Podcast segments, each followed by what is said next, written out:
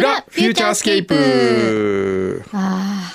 ーなんかどっと疲れが出た あー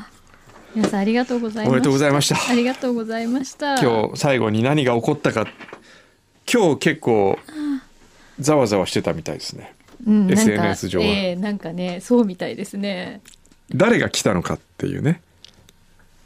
い最後最後最後ええ最後はですね最後はうんうーん言っていいんですかね「しんさんですね」っていう声もありましたよ最後はですなるほねど、はいあのコメントは確かにはい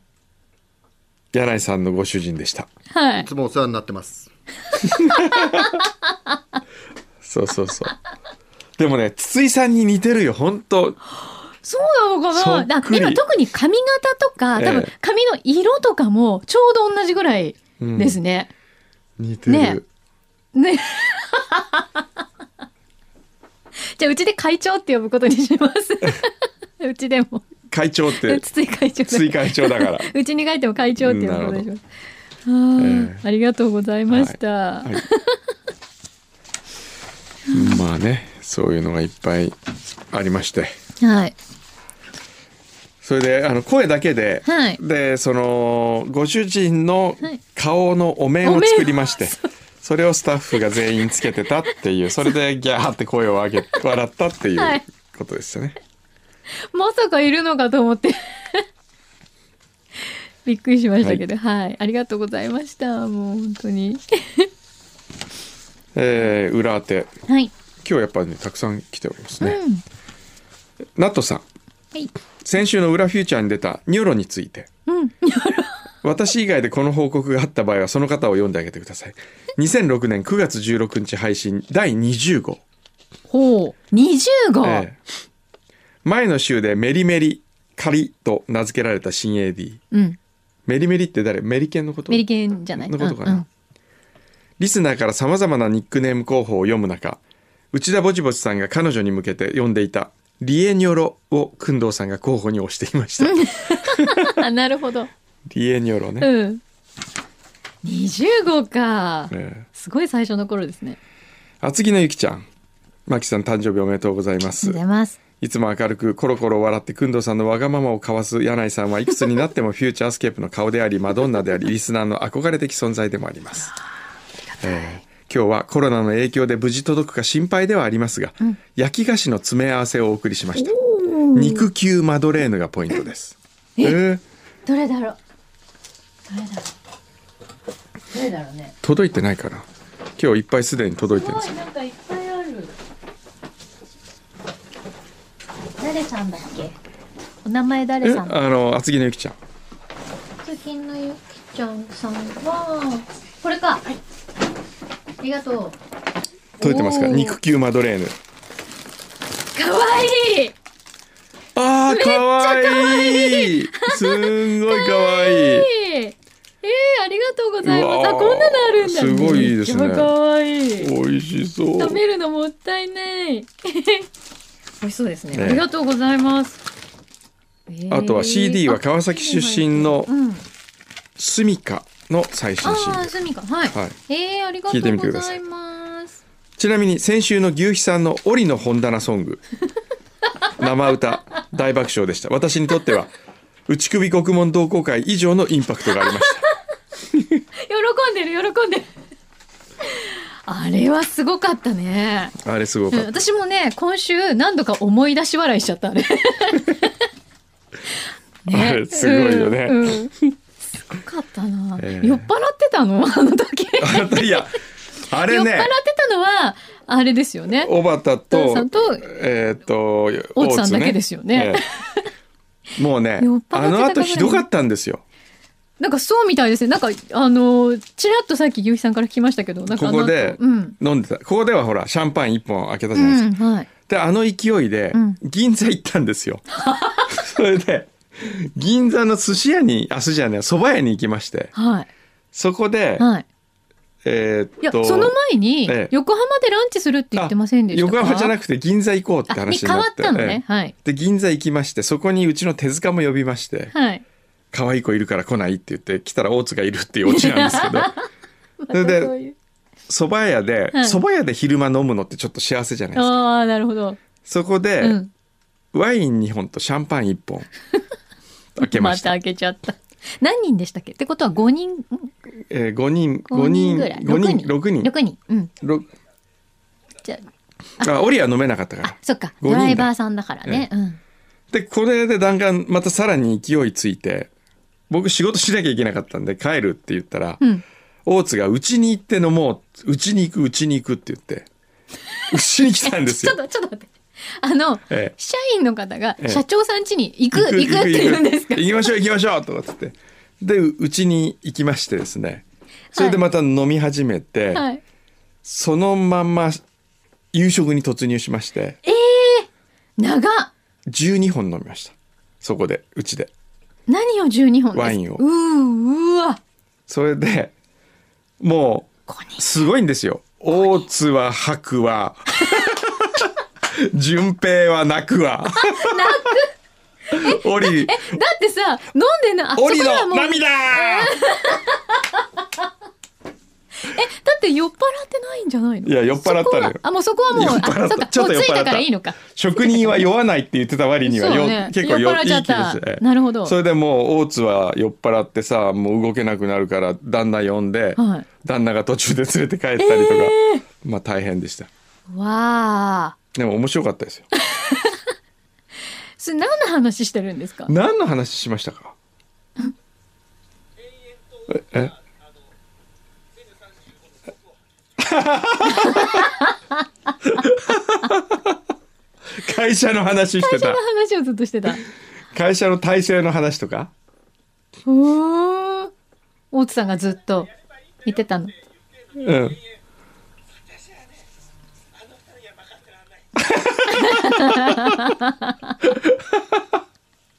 面白いねもうね上司のね、もう悪口を悪口というかねすごいもう頼りなさすぎるっつって毒を吐いてま した、でも、えそれ酔っ払ってでも社長の目の前で言える会 社ってすごい風通しいいですよね風通しいい普通言えないよええあもうまあもうお家着く前からずっとそうだったんだええ酔っ払ってたからね、うんだってここに来る前から酔っ払ってたからね酔っ払ってたうねん、面白かったですよすごいねえーっとあとは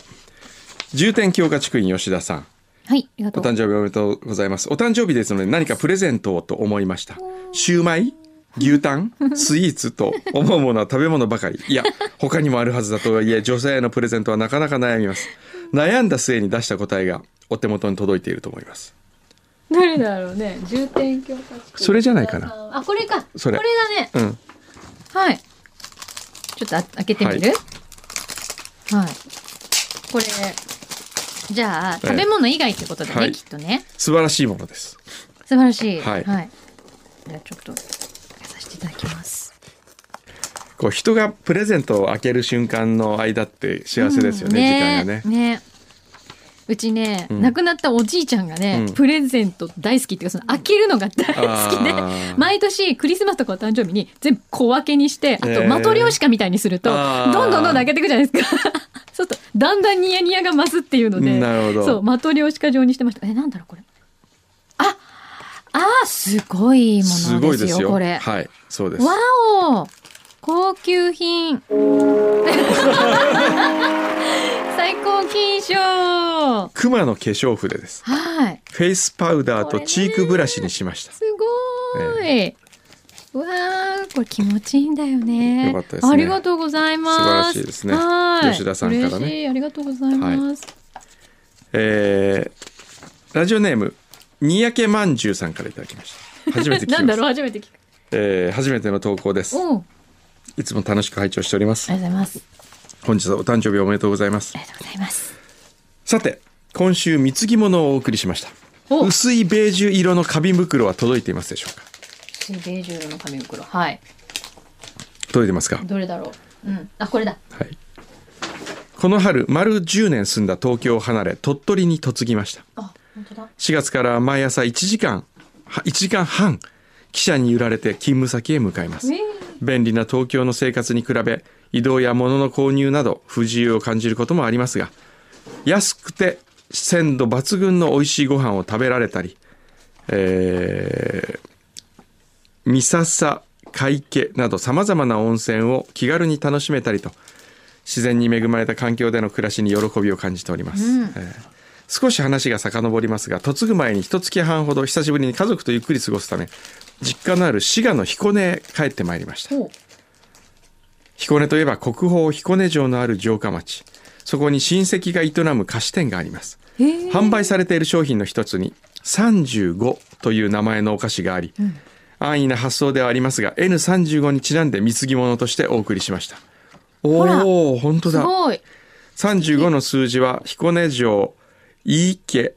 彦根藩35万石からネーミングされているあなおーるほど。味はシナモンきな粉そして今回お送りしたミエルがありますなんだろ見える。う、ええちょっとはい、貢ぎ物ですのえで。ちょっと、はいあすいませんじゃあ、あ開けさせていただいていいですかこれ可愛いですねかわいいね、パッケージね。すごいデザイン素敵。これこれ前もなんかもらったような気がするなとえ思っー、て本当あ、かわいい。へえ。あ、モナカなんだ。モナカの中にモナカに、なんか、あの、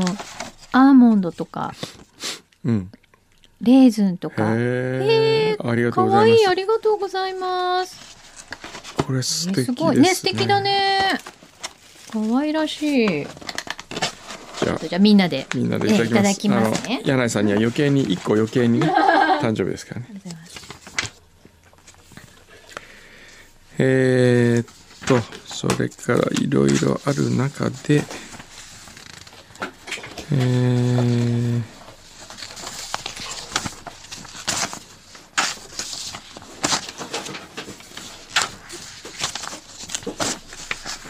プロフューチャー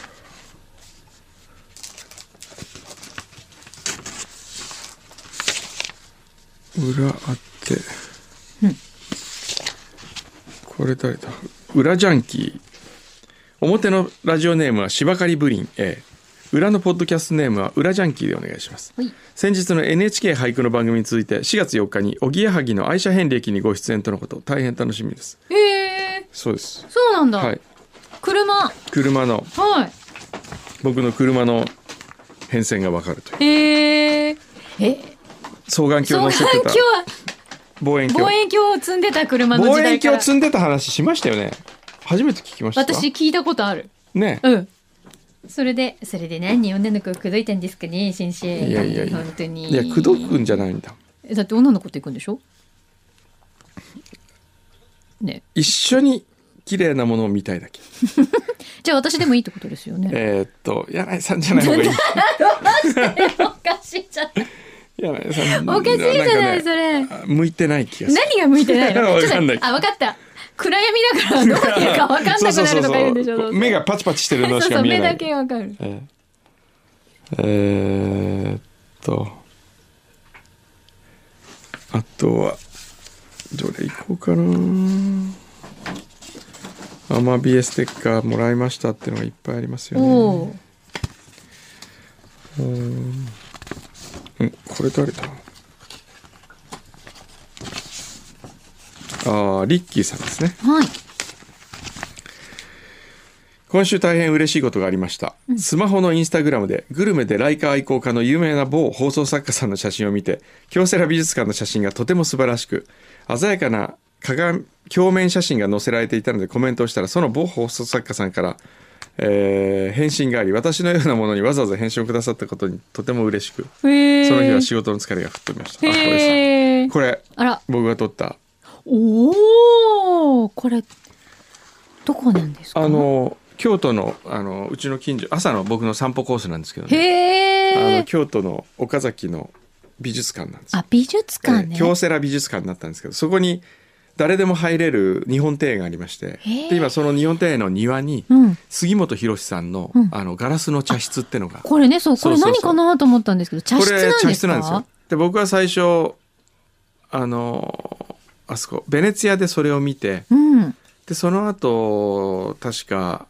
えあそこあのーえーベネズエラじゃなくて、ベネズエえーベベルサイユ宮殿に行ってこそれれがで今京都に来てるんですよへえお茶室これは実際に使えるんですかお茶会するって言ってましたねあの千宗屋さんが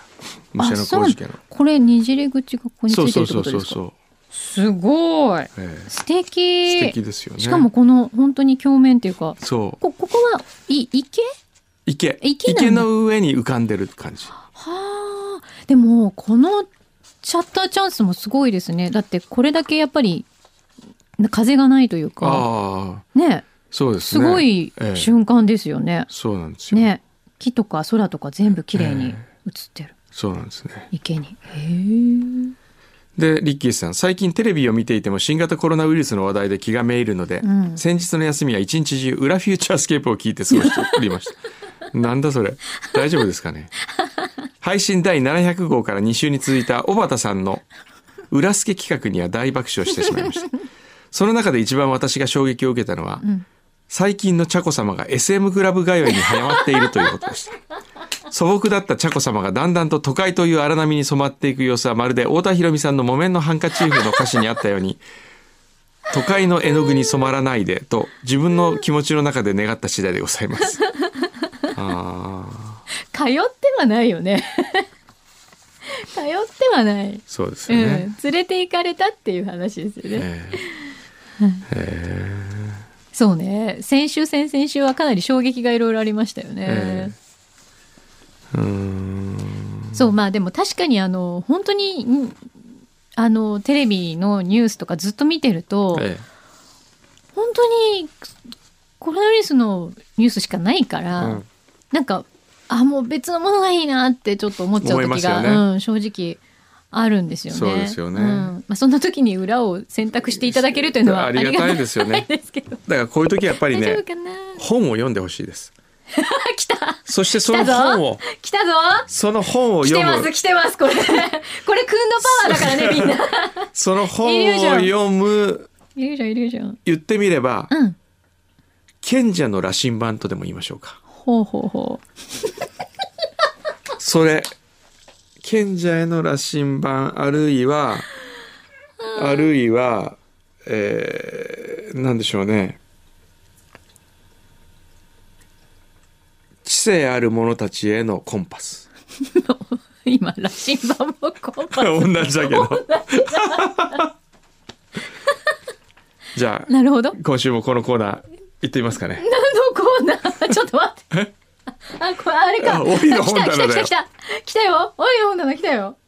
今何だと思ってたの違う今なんか新しいコーナー 始まなんかクンドパワーのなんか。違う違うすごい違うなんかこう洗脳されるのかなと思って、あなたはこの本を買いなさいみたいな。違う違う違う違う違自分リセットみたいな話う違かうとそ思っんなもん、えた。違うのね。え、はい。じゃあれ出ないじゃん。じゃあ、おね願いします。じゃあ、あの、あれ出ないじゃん。ジングルは ジングル出ないじゃん。ジングル出ないあれ出ないの？あれ牛皮が首をかしげてますね。おかしいな。なんかあったあれはひねあどうしました近藤美由紀さんもありがとうございます。はい、じゃ純平の檻の本棚一週間で読んで3分間でお伝えします檻が読んで檻が伝える純平の檻の本棚ねなんか今のここだけすっごいボリュームでっかいんだけどなんで。 はい。あ、とといいううこことで、はい。どうも純平くんです。よろしくお願いしおます。願いします。と で、三あ三え先週は、はい。どうでしたか先週のあの惨劇は。ああ、土曜日の。ええ、なんで純平が泣いちゃったのね。うーん、まあ、いろいろあったあ、んいでろいね。ろあっそうたですね。まあ、ちょっな。といろいろ、まあ、そうなの思いが張り詰めてた時に。張り詰めてたんだようんなね。るほど時にはちょっと糸が切れてしまったあーなるんほですど大泣きするという。そうなんだはい。でももう今久しぶりじゃんあんなすっきりしたでしょあれぐらあい泣すいたっらきりしましたもうなんか大丈夫もう。何年ぶりぐらいに泣いたあ声出して泣いたっ ていうあ、もうワンワン泣いちゃったってこ とでそか。こにねまたね牛皮が優しくすんのよ泣かそうと思って泣き止んだらまた泣く泣き始めるってい泣うかせる演出。その牛皮の優しさにちょっとほろっときたんでしょそうですねあそうなあんだ牛肥さんいい人だといいいとうねで手塚に向かってきたんでしょそうですね あでももうもうあれはちょっとお酒も入ってたん入ってでたからまあちょっとムカッとしちゃいましたけど、あのもう仲直りという仲直かり全然もう今普通であ、本当、はいはいじゃあすっきりしたあすっきりしあまほしんたでもさ、溜めない方がいいよね。いいですよあの、そういうのは溜め込んじゃうと、やっぱり、どんどん大きくなっちゃって、後でね、そうです収拾つかなくなるから。そうですん、いいことだ。よかったね。はいよかったですよかったはいじゃあもうまた前向きに頑張りそうですか。あもう前向きにあ、よか頑った。よ張ってますかった、何よりです。はい。で、今週が、今週があの「忘れられた巨人」という、はい。まあ、本でしてはい。もう言っていせいせ先生、全然今違うものにあ興味が。違う違う違う違う今ちょっとハッとする手紙がここにあったんでちょっと後そうでなの。後後で読みまですね。 後でね。今、はい檻の本は棚いはいごめんなさい 先生檻の本棚なんだっけはい忘れられた巨人。巨人あ忘れられた巨人はい全然聞いてなかったいやごめんなさいごめんなさいそうですね、えええっと忘れられた巨人ねはいはいはい。であちょっと待あっはていこれセットしなきゃいけない今ちょっ三と分間だからはね。いはい。えーっとタイマーだっけはいいきますよはい。じゃあわすええーっと和尾石黒忘れられた巨人ですはいどうぞあのこの作品を読んでみて、なんかあのとても歴史的で、なんか神話的でファンタジーでもある本当本だなっていうことを思いました。ええでぶこの、まあ、小説の、まあ、舞台はイギリスの6世紀あるいは7世紀で、うんアーアーサー王伝説のアーサーが死んでしまった後のうん話なんですね。うん。で主人公はアクセルとベアトリスという老人夫婦で、うんまあ、ベアトリスという方があの奥さんの方、うんうんでまあ村の集落から嫌われていて、うんひ光のない暗闇の洞窟の中に生活をしているんですね。うーん。でその村はなぜか霧に覆われていて、うんなぜか記憶が薄れがちうんで、あのまあ、記憶をなくしてしまうんですね。うんうんでその問題は、うんその原因も何かがわあその原因が何な何なのかが、うんまあ、分からなくただ分かるのは霧によってうん誰もが過去を失ってしま失ってしまっているということうーんでした。うんうんで白うん。なんだ今の。うん で2人うんのしゅ、あのあふその2人の老人夫婦も記憶が薄れていて、うん自分の息子の存在も忘れているんですけど、うんある日、んまあ、もしかしたら自分たちにも息子、うん子供がいたんじゃないかっていうことを思い出し、うん思い始めう、ん息子に会いたいとうんいうことで、まあ、き旅に出ようっていうことでんなります。うんで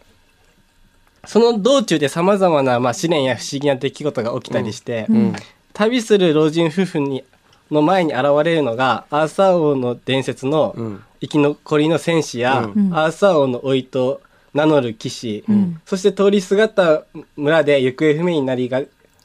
行方不明になりながら無事に帰ってきた少年、でこの少年は竜に、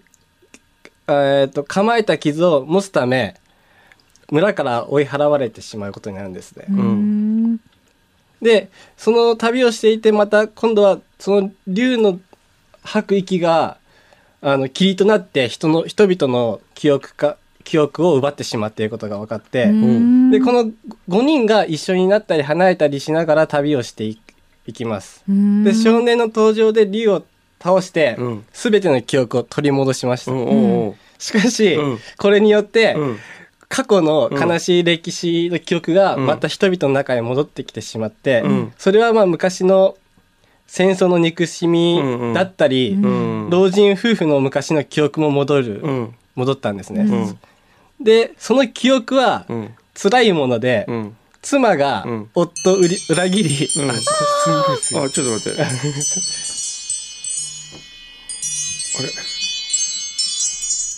ちょっともうちょっと聞こう。うん聞いた方が面白いよね。それえっで。と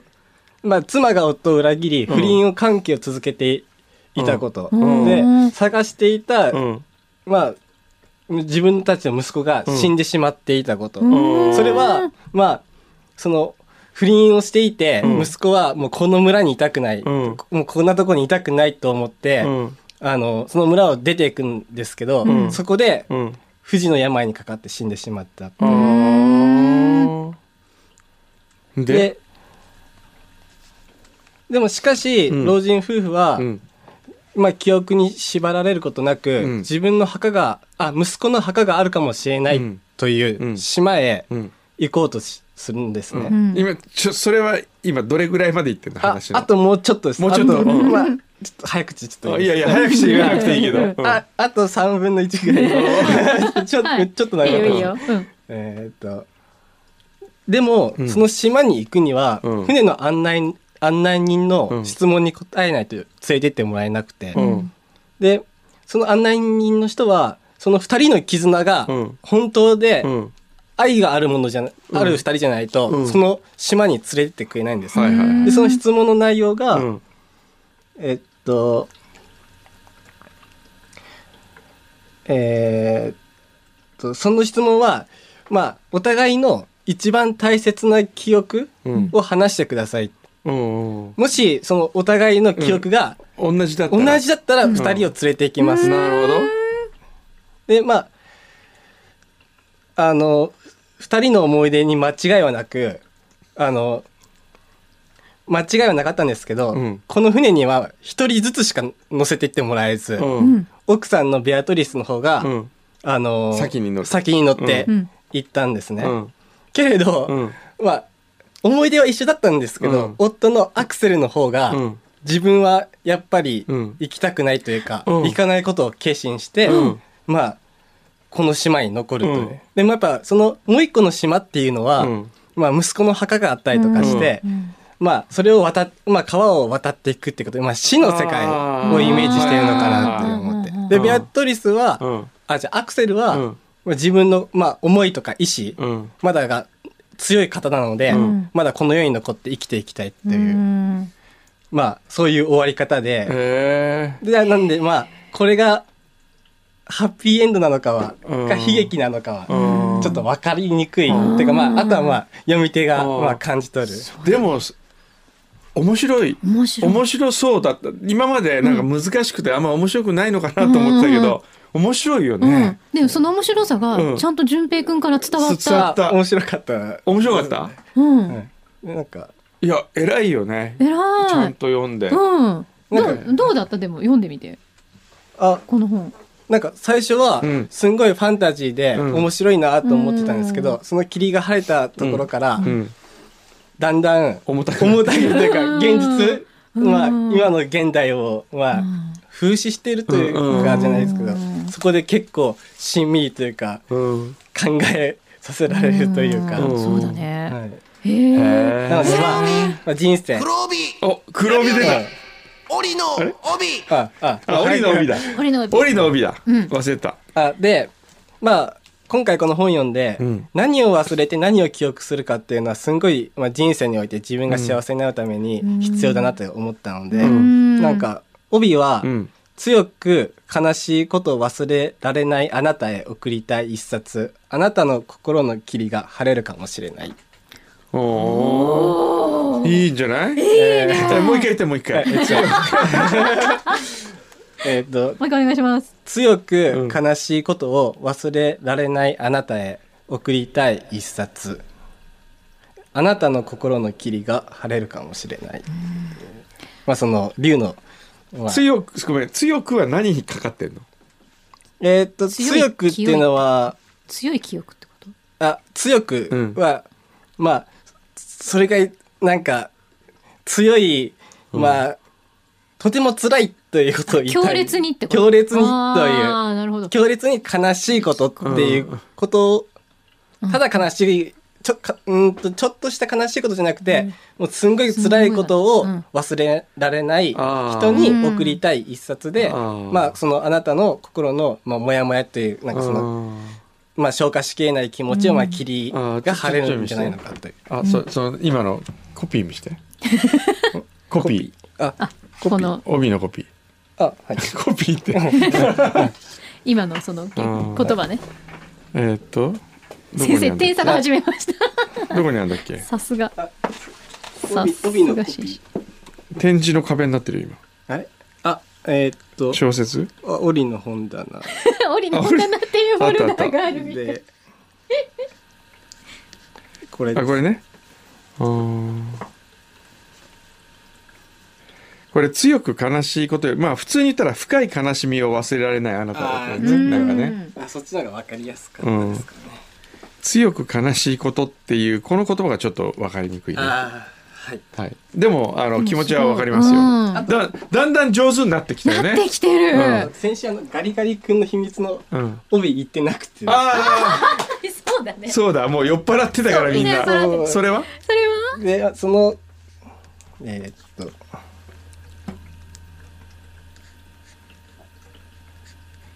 そうだね先週ガリガリ君だったんだあでまあガリガリ君の秘密の帯は、はいえーっと夏が来る前に頭がカチカチに凍ってしまう前に読んでもらいたい一冊早く読まないとこの本溶けちゃいます。おお言った え言っいやそれはあの工藤さんの家で、うん久野さんちあじゃあみんな聞いて、ねはい。牛さんとかい聞いいてたのいいねいいねいいすごいこれやっぱさ「檻の本棚」のコーナーあそこに作ってもらったら書店にああ熊沢書店、うねんお願いしようかいいそれかもねそれで、うん帯を順平が手書きでちゃんとつけたものあが、あいい五5冊限定でもいいから、あうーんねえちょっとお願いしてみよういかやありがたいですねえ、うん嬉しいよね、えーちゃんと読んだ甲斐があるもんあーこねれちゃんと読んだ回いやー面白かったねえ、うんすごい面白かっいたやま来週は何ですか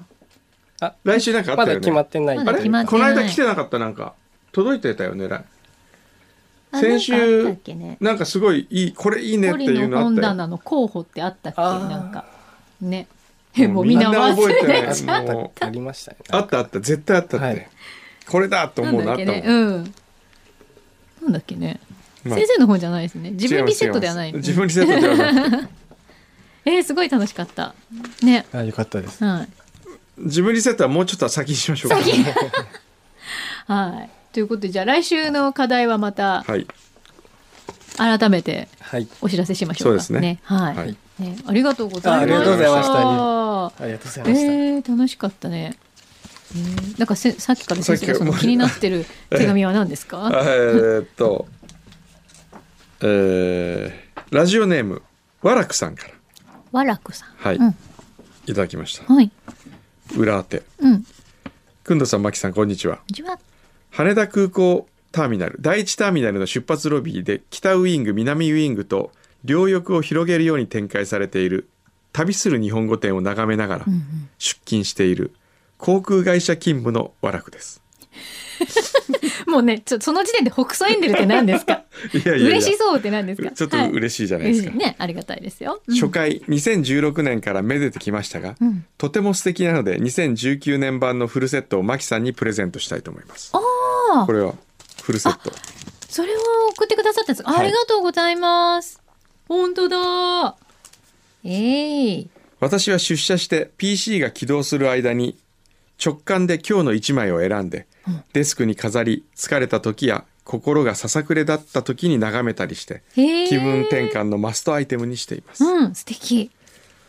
えー私は裏をランダムに聞く派なのですがうん。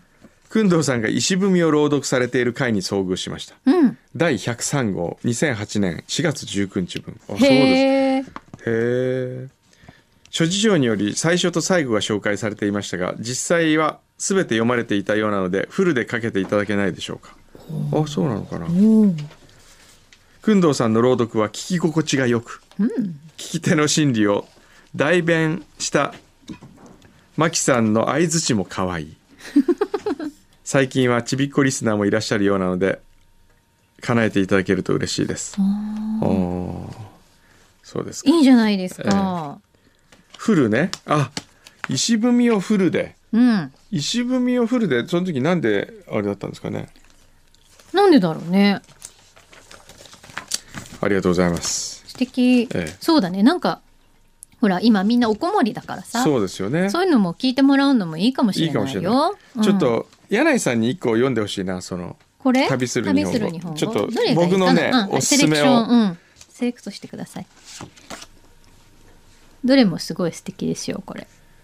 えーっとですねでも工藤さんが読んだ方がいいんじゃないのだっていやいやいや聞きこれね心地がいいってよ、女性の、うん女性視点が多いんですよあなるほど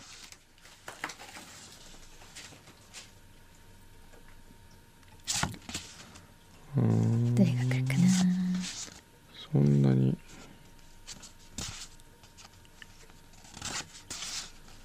今みんなに聞いてほしいやつ今みんなに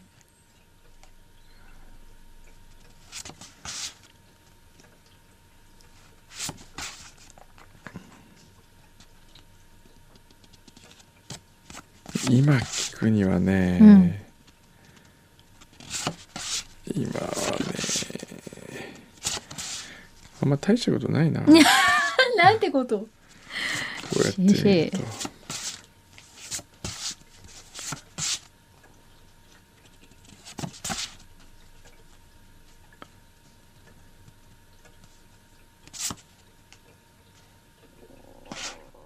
お腹なあお腹あれこれはね終わり終わじゃんりかな 終わりかな散々悩んどいてちょっと待って最後に著名人があちょっと待って先週の折えー、っとあこれだこれだ空気の研究だいいなと思ったのえー、っとですね推薦本うん「保土ヶ谷のプーパー」から山本七恵さんの空気の研究、横浜 DNA ベイスターズの初代社長の池田純さんがたくさん読んだ中で一番参考になったと言っていた本で、うん私も最近読んで会社でも実践していますまさに空気感が支配する日本社会、うん空気が変われば大きく世の中は変わると思いますぜひ読んでくださいへえこれ面白そうなんですよ空気の研究、うんうんうんうんあじゃあこれを折の本棚でお願いします折の本棚ではい、はいお願いしますはいおこれなんですかおマキさんの誕生日、でかぼちゃのプリンなんですけど、よかったらまた作ってきてくれたの、はえいありがちょっ姉がと作っうてくれたやつなんえー、ありがとうありがとうございますわーい嬉しい、ありがとうございますもうね、本当皆さんにこんなよくしていただいて、ねえ、ありがとうございます。えっとね、なんかラジオネームただのファンさんからも、は柳井さん、牛肥さん、はいお誕生日おめでとうございますということで、お誕生日お祝いしてふるさと納税いたしますって言っておうおう、えっと、 ふるさと納税ねそうはいレモンケーキおうをねいただきました。へえはい。あと3月のステッカー希望ってことなので、うんはい。送りましょうはい、おはい送りしますね。あとは、えっとね、みゆきさんもいつもありがとうございます。すごい素敵な、ちょっとなんか女子力高い、あの、プレゼントもいただきましたし、あと、ひろえさんもおはがきいただいたり、本当ありがとうございます、皆さん。幸せだね。ねえ本当フューチャーって、本当幸せだわ。そうですねと思います。はいはい。 では、はいまたもう明来日からそうだね。うん。明日からなんだろうね明日から。来週からい柳井真紀さん、48歳の あ違う40って言っちゃった8歳の バレバレ。と1週間目そう迎でえますからねはい。もう来週は4月ですからね。はいはい。このコロナがうねーん首都圏外出自粛要請が出ている中ではい。皆さんも大変かと思いますがそうですね。うんはい。みんなでこれを危機を乗り切るしかねねないですから、前向きに行きましょう。はね。皆さんくれぐれもね、あの、お大事になさっていただいて、はいまた来週お会いしましょう。じゃあね。柳井さんどうもこんにちは、えー、お誕生日おめでとうございますもう一年僕も頑張りますんで柳井さんも頑張ってください柳井さんお誕生日おめでとうございますまだまだお若いですよ頑張ってください柳井さんお誕生日おめでとうハッピーバースデーまた一緒にお仕事しましょうそれではいい誕生日を過ごしてくださいハッピーバースデー